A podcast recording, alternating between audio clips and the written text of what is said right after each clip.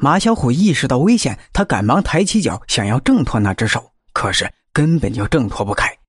那只手死死的抓着他的脚踝，忽然一使劲儿，马小虎就被拉进了水潭里。虽然落进了水潭，但求生的本能还是促使马小虎不断的挣扎着。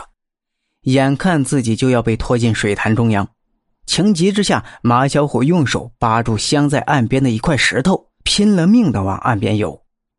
可是那只手也更加的用力了，马小虎感觉自己的脚都快被撕裂了，身体疼痛极了。眼看就要支撑不住了，马小虎突然发现篱笆墙的缝隙内，一个人远远的从这边走了过来。马小虎连忙大喊：“救命啊！救命！救救我！”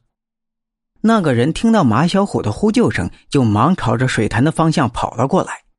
也就在这时，水下那只紧紧抓着马小虎的手也忽然松开了。马小虎趁机往前一使劲费力的爬上了岸。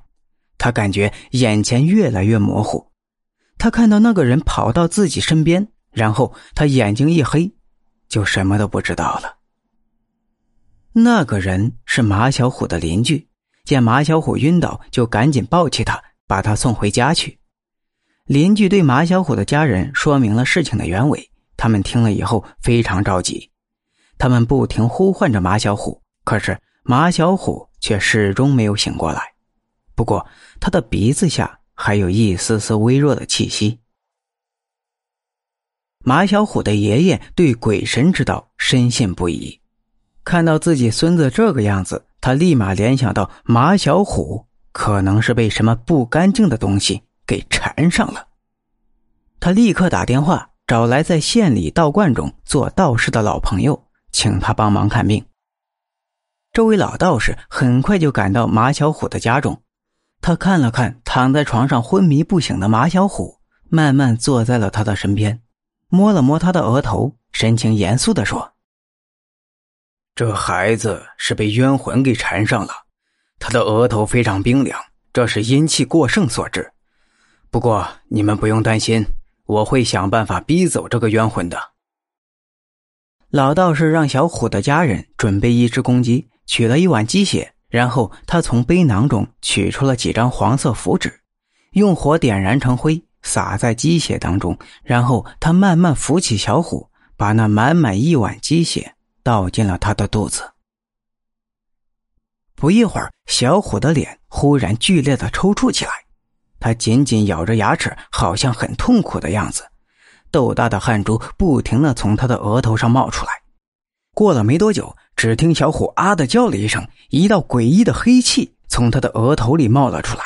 他飞快的飘向了窗外，他飞快的飘向窗外，不一会儿就消失的无影无踪了。老道士望着那黑气消失的方向，对小虎的家人说：“看到了吧，那就是缠上孩子的冤魂。不过我看他也是可怜，就没有消灭他。”小虎很快就会醒过来的，不过你们切记，千万不要再让小虎接近那个水潭了。这一次他侥幸逃过一劫，下次就不可能那么幸运了。说完之后，老道便告辞了。马小虎平安无事的醒了过来，但是一想到水底那只抓住自己脚踝的手。他至今都感觉不寒而栗。